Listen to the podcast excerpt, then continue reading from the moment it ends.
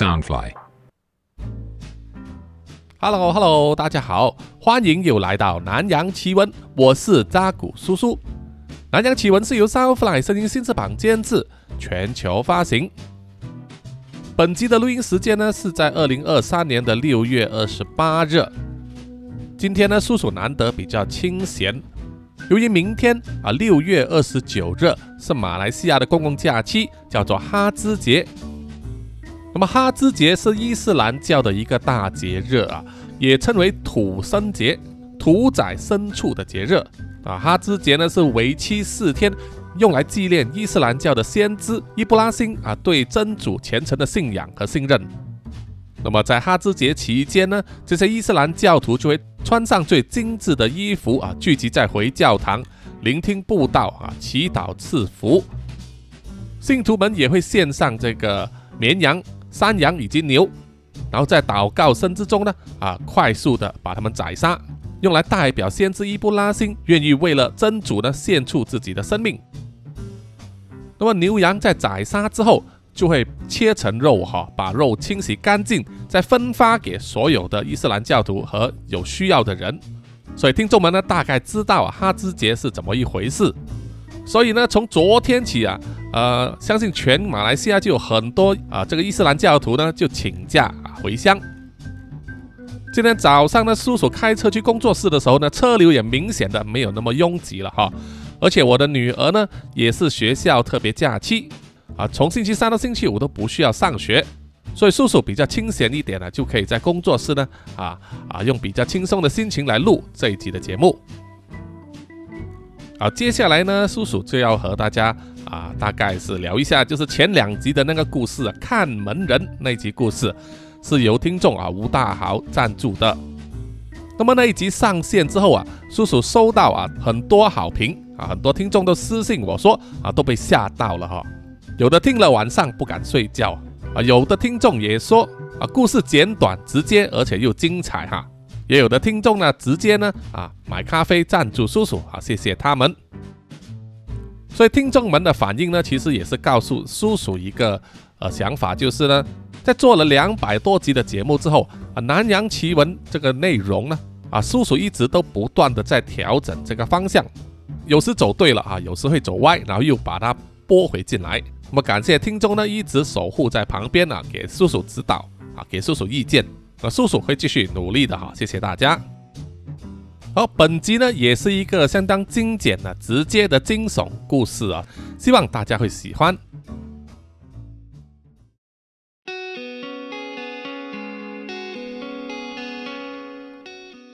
中年男子呢，手上握着钥匙，插入公寓大门的门锁上。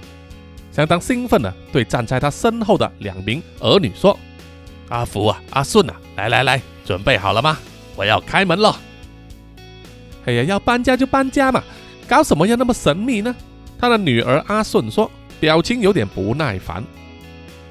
大儿子阿福呢，反而有一点兴奋了。他说：“哎，老爸，这间公寓真的是三间房哦，我已经那么大了，不想再跟你同房啊，我要有一点私人空间嘛。”妹妹阿顺呢就吐槽他说：“是啊是啊，你就是想要有私人空间，偷偷打手枪对吧？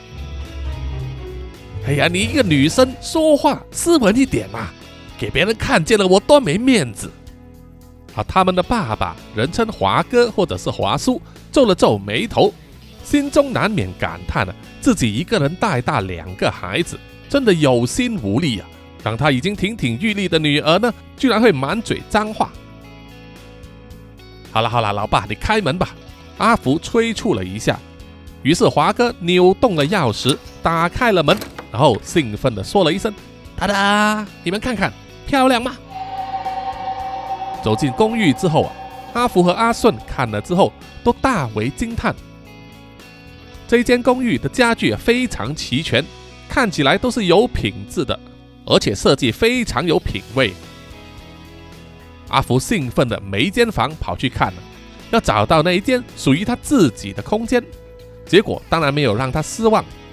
这一间三房两浴室的公寓呢，就好像是为他们特别打造一样，非常适合一对夫妇，再加上两个孩子，而且还是男女的哈。主卧室里面连着浴室，还有浴缸。第二间卧室墙壁的颜色是蓝白调，床呢是高架床设计啊，上面是睡床，下面是书桌。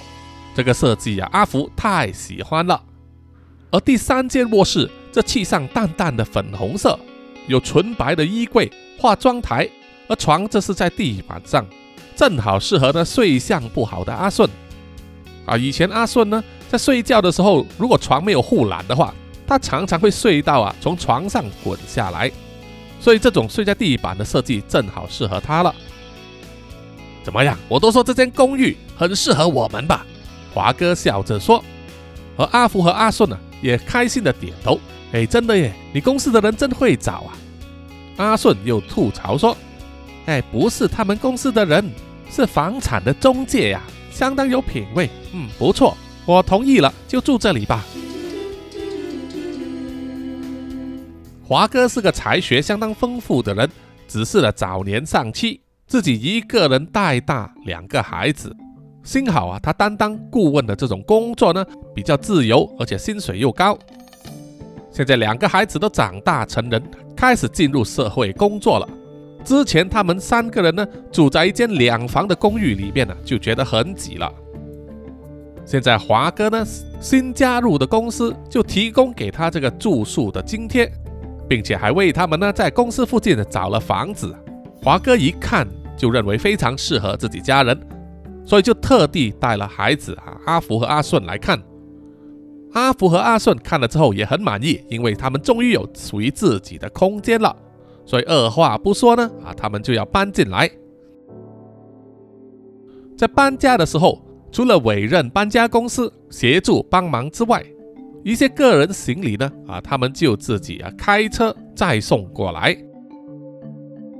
当他们把最后一件行李放上车之后啊，华哥呢就上了搬家公司的那一辆卡车，阿福就开自己的机车，而阿顺就负责开他爸爸华哥的车子，兴奋地前往他们的新家。那么车子来到新公寓的范围之内啊，卡车就停在大门口，方便货物上落。而阿顺就负责要把爸爸的车呢停在专属的停车位。这一栋公寓呢有三层的专属停车场，他们的停车位就在三楼。当阿顺把车子开进停车场一楼的时候啊，就马上有一种奇怪的感觉。因为这栋公寓啊，虽然啊不算很旧，但是它的停车场呢却格外的阴暗呢，采光不足，而且现在是大白天，停车场里面的灯光呢并没有打开，所以才给阿顺呢啊那种阴暗的感觉。于是他就点亮了车子的车头灯，继续行驶，转了一圈又一圈啊，终于来到最后一个转弯角。只要转了个弯，上了斜坡呢，就会来到停车场的三楼了。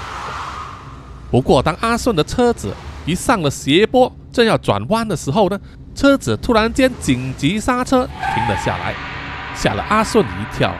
他就觉得很奇怪，自己明明没有踩刹车，怎么车子会停下来了呢？阿顺检查车上的仪表，而电子荧幕上显示呢。车子内建的自动刹停系统啊启动了。所谓的自动刹停系统呢，是现在很多车子新配置的辅助安全系统，就是在车头那里呢安装一个镜头啊，能够侦测到行人突然出现，防止撞击，因此呢就会自动刹停，给驾驶人士呢多一份保险。问题就是啊，为什么这个系统会在这个时候启动呢？阿顺转头往车子两边望啊，都没有看到啊有人，也没有来的车子。但是车子呢，就是侦测到有东西啊，自动刹停了。原因为何呢？阿顺也摸不着头脑。他本身对车子这种先进安全的设置呢，呃就不大会操作，啊只能轻轻的拍一拍车子的显示仪表，然后随便按一下驾驶盘上的按键看能不能取消那个功能。在按了几下按钮之后啊，仪表板发出警报音，然后呢，那个自动刹停系统就关闭了。阿顺试了试踩一踩油门，啊，车子能够动了。于是啊，他就不以为意，继续开车。把车子停回在指定的那个停车位上，然后从车中取出他的行李袋啊，乘搭电梯进入他的新公寓单位里面。整个搬家的过程非常顺利，半天就搞好了。为了庆祝啊，第一天搬进来的晚上呢，他们也不煮饭了啊，直接叫外卖，订了丰富的食物，一家三口乐也融融的享用了丰盛的一餐。然后啊，收拾碗筷啊，轮流洗澡，再回去各自的房间里面。刚洗完澡的阿顺穿着简单的上衣还有短裤啊，躺在自己新的床垫上，忍不住拿起手机。在房间的各个角落拍照，然后啊，他还想要做这个自拍。阿顺坐在床垫的尾端，而尾端旁边就是一扇的落地玻璃窗啊，虽然有窗帘，但是并没有全部拉上啊，外面隐约可以看见了周围的灯光。阿顺就是坐在这个床垫的尾部呢，举起手机背向玻璃窗，打开了自拍镜头。一只手比出爱心的手势，准备自拍。这个时候呢，手机就自动侦测到阿顺的脸部在画面上啊出现了对焦的四方格。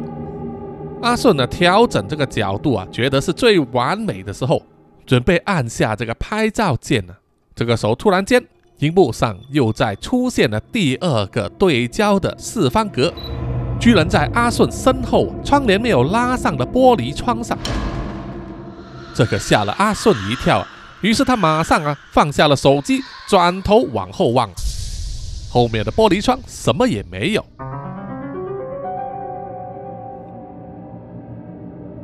阿顺把窗帘拉开，脸呢贴近玻璃窗往外望。他们住的公寓啊在十二楼，窗外既没有露台，也没有什么栏杆，只有一片都市的夜色。所以刚才他的手机自动对焦到第二个焦点是怎么回事呢？阿顺呢也想不明白，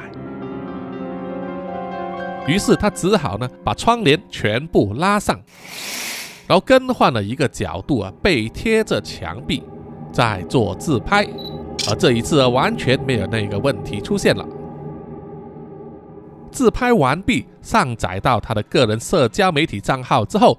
阿顺就抱着愉快的心情睡觉了。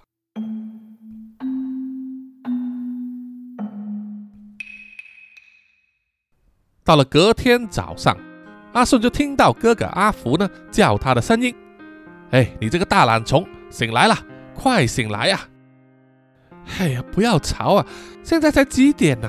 让我多睡一会嘛。”“哎呀，不是睡觉的问题，你看看你自己啊，躺在哪里呀？”被阿福呢不断的拍着脸颊呢，阿顺才毫不情愿的睁开眼睛，坐直了身体，正准备要开骂的时候，居然发现自己并不是躺在房间里面的床垫，而是躺在他的房门走廊的地板上。阿福嘲讽的笑着说：“你看，你看，就说你的睡相很糟嘛，没想到那么严重啊！你居然睡到外面的地板来了。”你是不是应该去看看医生，问问自己是不是有病啊？阿顺啊，愤怒的大骂：“呸呸呸！你才有病啊！滚，给我滚！”然后尴尬的爬起来，回去房里面，用力的关上了房门。坐在床垫上，阿顺怎么想也想不明白，怎么自己会睡到房门外面呢？那房门明明是关上的，难道他自己有梦游症？啊，他不敢再想下去了。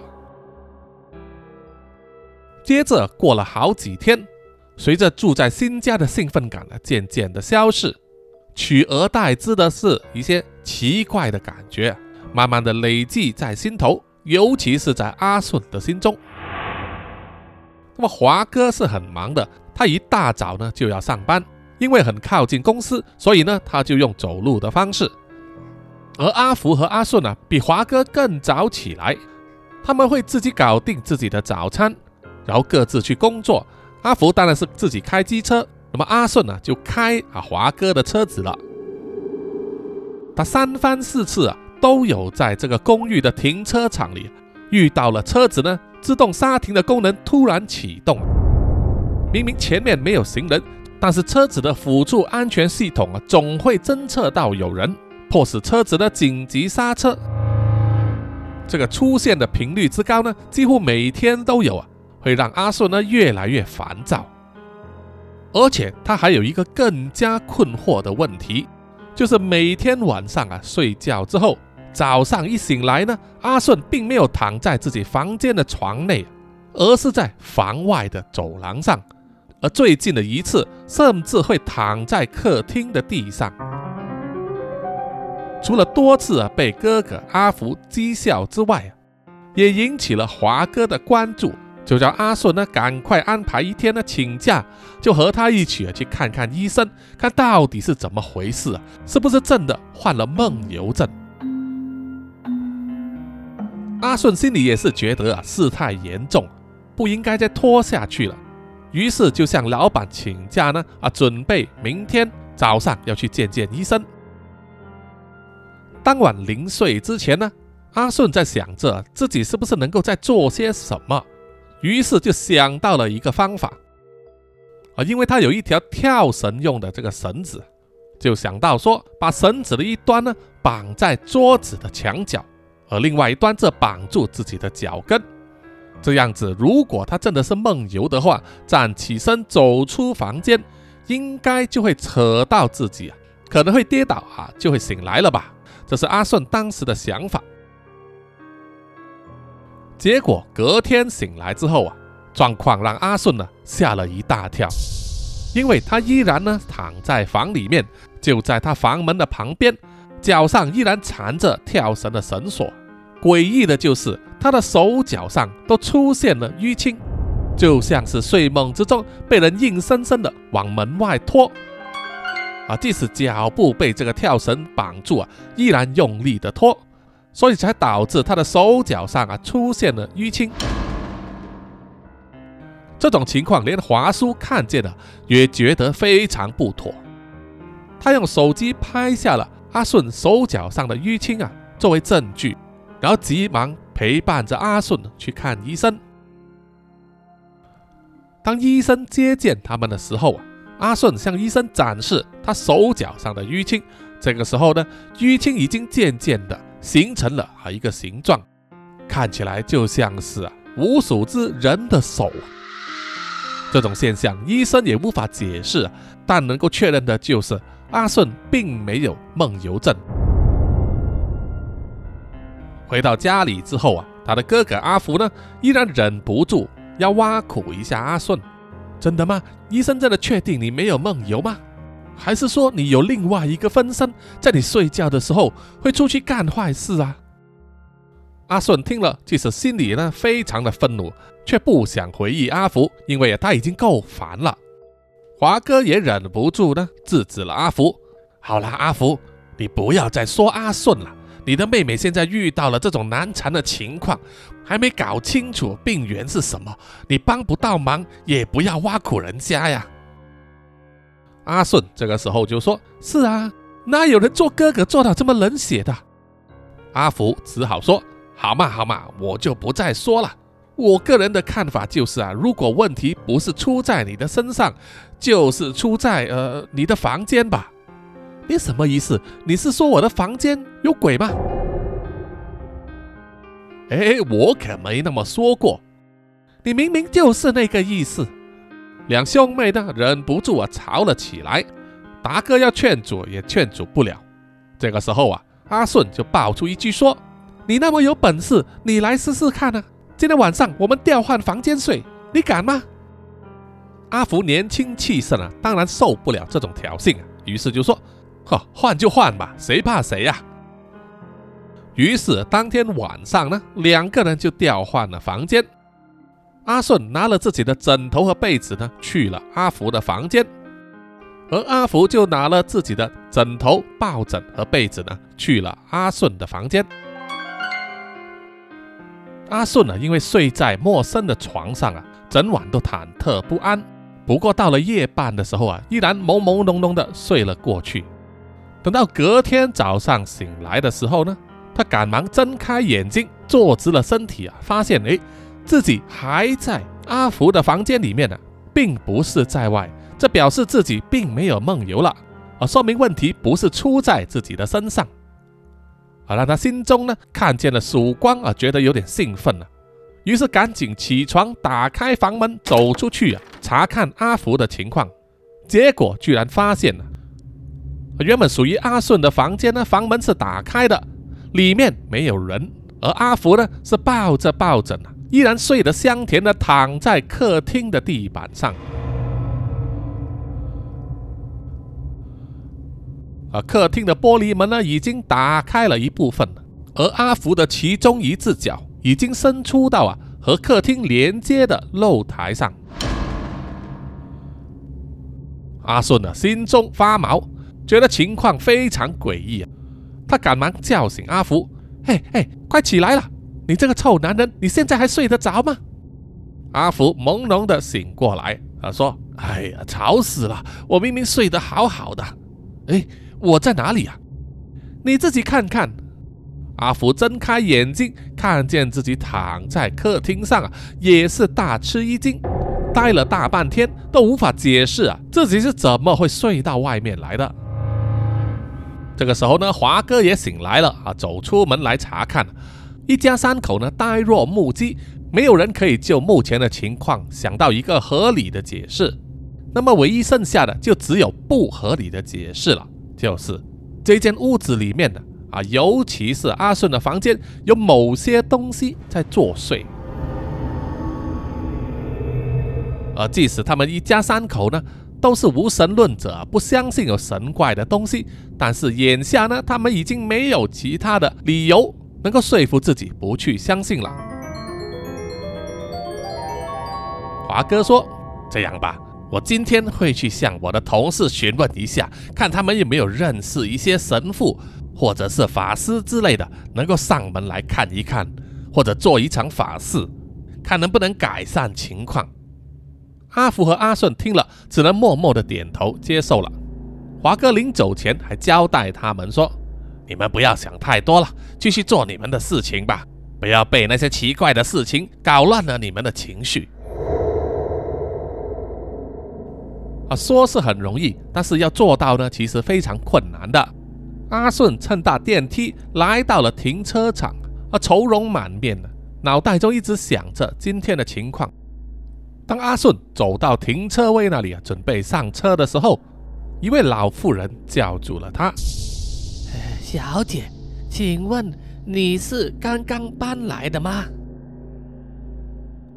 那名老妇人呢，也是自己开车，她的停车位就在阿顺的位置附近可能是出入的时间不一样，所以阿顺还没见过那位老妇人，但他大体上还是对那位老妇人的车子呢有印象。于是呢，阿顺就对老妇人点点头，然后回答说：“是的，我们搬来大概两个星期左右。”老妇人听了之后啊，神色一重，慢慢的点头，但是并不说话。阿顺心中觉得不妥，于是就问老妇人：“你是认识我们那个单位的前物主吗？”老妇人既没有点头，也没有摇头，只是回答了一句。小姐，我觉得你们还是早一点搬走吧。阿顺不明白老妇人说的是什么意思，就追问说：“啊，那是什么意思？你知道那个公寓单位之前发生了什么事吗？如果知道的，请你告诉我。”老妇人并没有回答，脸色沉重的上了车，发动引擎。阿顺走上前去。又再问了一次，老太太，如果您知道什么事情的话，请你告诉我啊。老妇人却没有回答，只是踩下了油门，开车离开。阿顺没有得到他想要的答案了，心中更添疑惑。不过他心中大概也是明白了老妇人的意思，就是他们新住下来的那一栋公寓单位一定有问题。于是阿顺呢就走去问这个保安人员，问他们这栋公寓之前有没有发生过什么事。而那些保安人员呢看起来是外籍劳工，他们似乎也是接到了命令，对于阿顺所问的问题呢，都是三缄其口啊，不愿作答。于是阿顺就走去了公寓的管理办公室，问管理员，到底这栋公寓啊，尤其是他的那个单位啊，发生过什么事？而管理员却矢口否认了，说什么事也没有。阿顺没有办法，只好开车离开。等他到了公司上班之后啊，就抽出一些空档的时间呢，在网络上搜索资料，看看有没有关于那栋公寓那一带的区域那一条路啊相关的关键字啊，有发生过什么事。花了十几分钟之后啊，阿顺找到了一些令他瞠目结舌的搜索结果，忍不住背脊发凉，全身颤抖。于是他把搜索到的结果呢打印出来，晚上回到家的时候呢，就和他的爸爸华哥以及阿福呢分享。阿顺搜索到的是新闻网站在不同时间、不同日期所刊登的报道，全部都是啊有人跳楼自杀的新闻。虽然报道内容呢都没有说清楚。这个跳楼的地点是在哪里？只说是公寓，但是从一些蛛丝马迹，比如说现场照片啊，所拍到周围的环境，几乎可以断定啊，就是发生在他们所住的那一栋新公寓。这不可能吧？怎么会那么巧啊？达哥看了照片和报道之后啊，忍不住摇头赞叹了。而阿福也是不敢相信，其实很多公寓都有人曾经跳过楼吧，还不是一样有人住，不见得就和我们的事有关呢。阿顺又拿出了另外一张打印出来的新闻报道，手指着上面看载的一张照片，然后说：“你们看看这张照片，不觉得很熟悉吗？”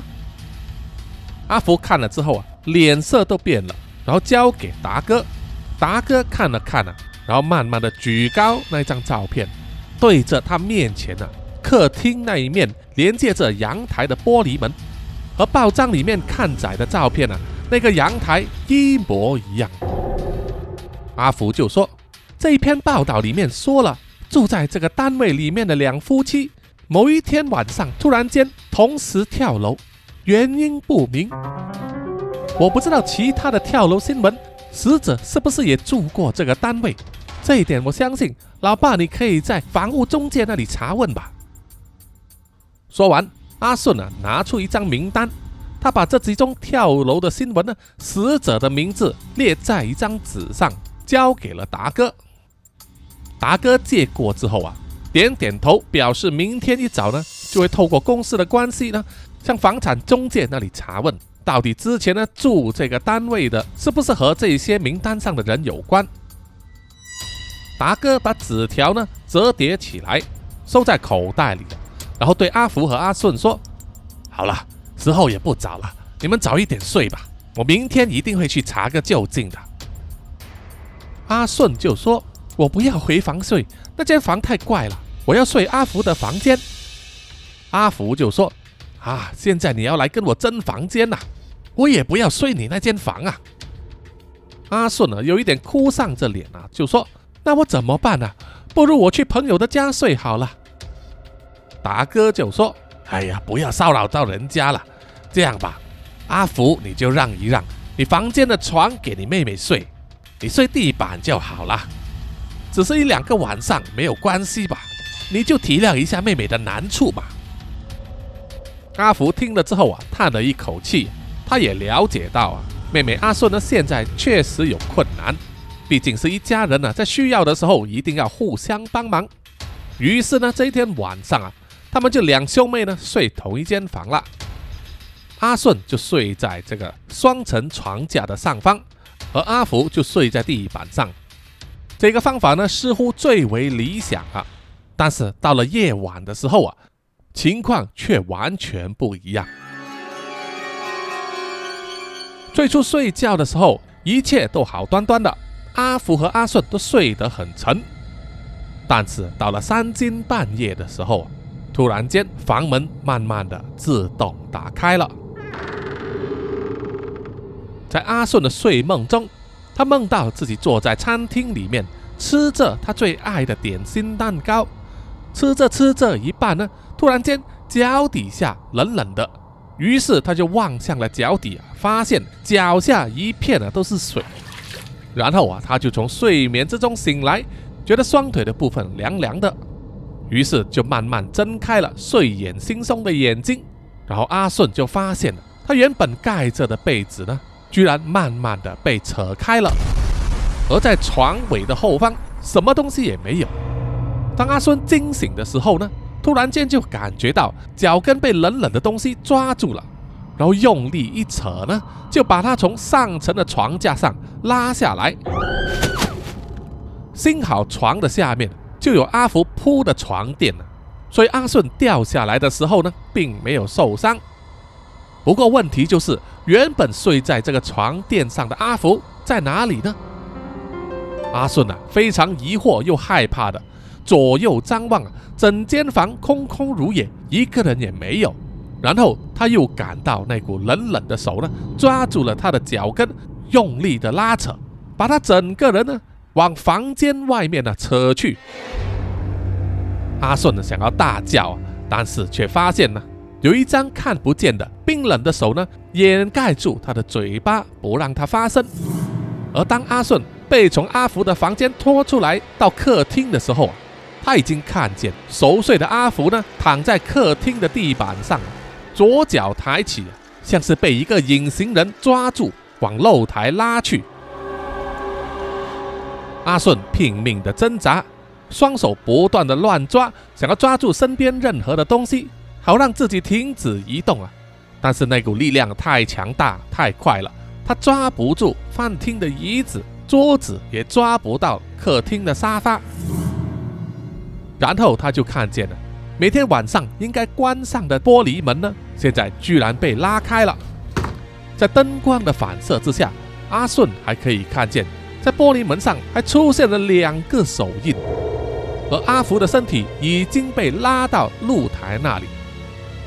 阿顺啊，一面挣扎，一面心想：他的这个哥哥呢，睡相居然也如此糟糕，在这个时候还睡得那么沉，一点反应也没有。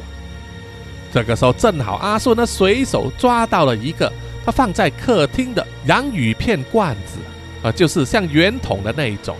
于是阿顺呢，就抓住那个，然后往阿福的头丢过去。这一次可以说是准确无误的打中了阿福的头。让他醒了过来，阿顺呢就大叫：“阿顺，阿顺，醒醒啊！你快醒来啊！”阿福醒来之后啊，发现自己居然被拖到了阳台那里，整个人是被吓得目瞪口呆，不知所措，而且还感到自己呢身体各个部位被无形的力量拉扯着，要把他拉得站起来。为了和那股不明的力量对抗啊。阿福就伸出手臂，紧紧抓住了露台上面的这个铁栏杆，双脚呢紧紧地踩在地上，稳住身体和那股不明来历的力量对抗。这个时候，他又看见了阿顺被一股无形的力量拉扯着，从客厅那里拉到了露台啊，就在自己的身边。如果他不出手阻止的话，阿顺很可能呢就会被拉下露台了。于是阿福伸出另外一只手呢，要抓阿顺的手臂，但是时机不对啊，错过了。于是他就随手一抓，就抓到了阿顺穿着短裤的裤腰。阿顺大喊：“哎呀，你在抓哪里呀？我的内裤都跑出来了！”阿福大喊说：“这是什么节骨眼呢？还管内裤不内裤？你快抓紧什么东西，不要掉下去了！”阿顺当然也非常清楚啊。他苦苦挣扎着，但是他的前半身呢已经被拉到啊露台的栏杆上面了。要不是他的裤子呢被阿福拉着，他的身体已经被扯出去了。阿顺现在双眼所看见的景象，是他公寓露台下方，从十二楼一直往下到下面的水泥路面，让他感到一阵晕眩，心中不得不承认了他会畏高。而也在同一时间呢，阿顺看见了更加恐怖的影像啊！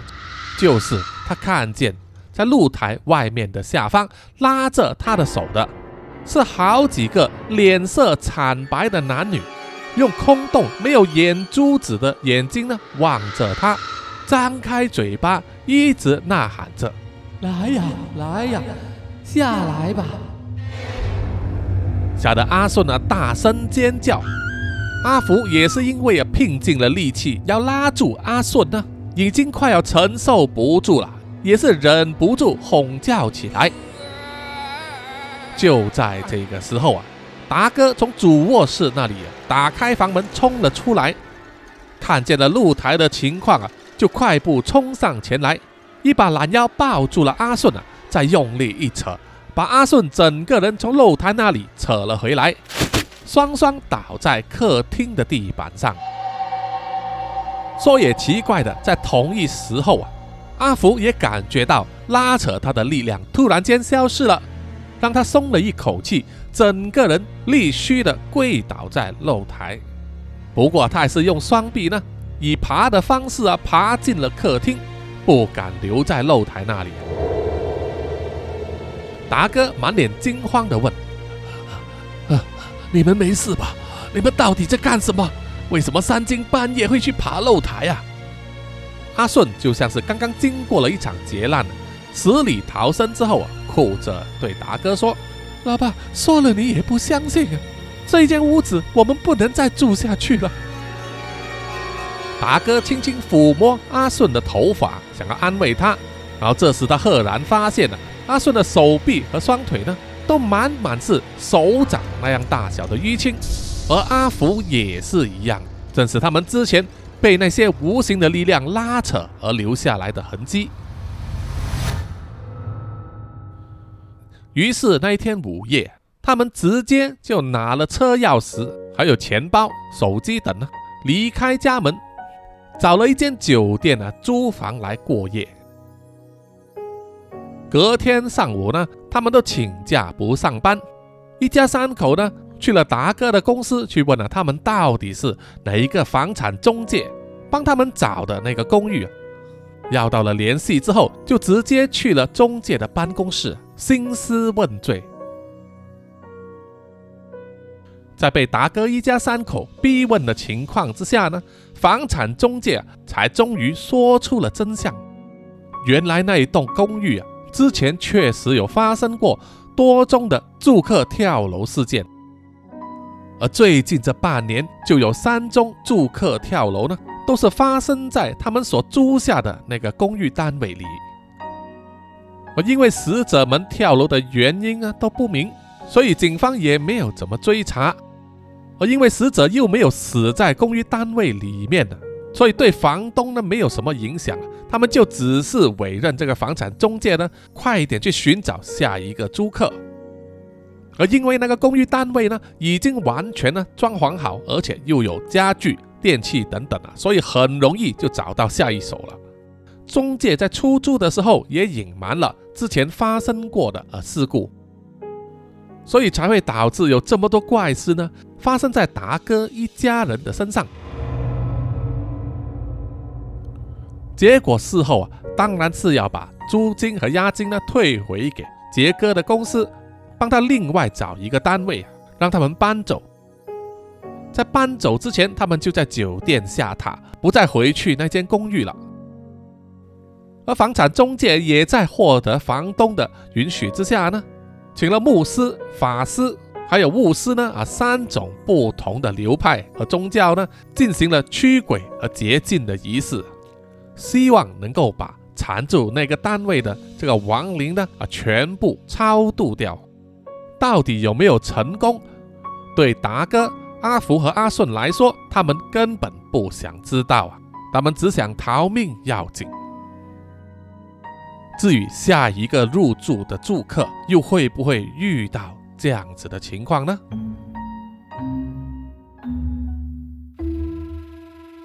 好，本集的南洋奇闻呢就到此结束了，谢谢各位听众的收听。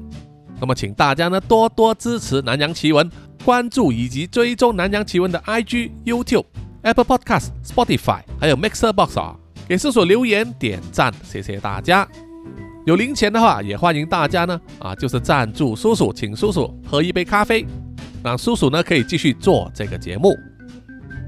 那么最后呢，请让叔叔念出所有赞助者的名单。首先是南洋探险家 Jimmy Chin、苗疆杀人蛙陈忠杰以及许志伟，然后是南洋侦查员二四公园图子 Ralph 布一直该 Sandy Lee 真爱笑三十三 Kinas 蔡小桦朱小妮李承德苏国豪洪新志林家达 Toy J 刘舒雅以及范嫣令。然后下一批呢是南洋守护者许玉豪。脏话的 Emma、林奕晨、玉倩妈咪，还有 Forensic 叶，最后一批就是南洋信徒黄龙太子妃、苗疆杀人蛙、西里子、林以乔、吴大佩、吴大豪、筛利、飞蟹、本我无心、潘琪、张新芳、萧毅、林宏杰、许志伟、查理哥哥、Forensic 叶以及林小润，谢谢啊，谢谢大家的赞助。谢谢你们的支持，我们下一集再见，拜拜。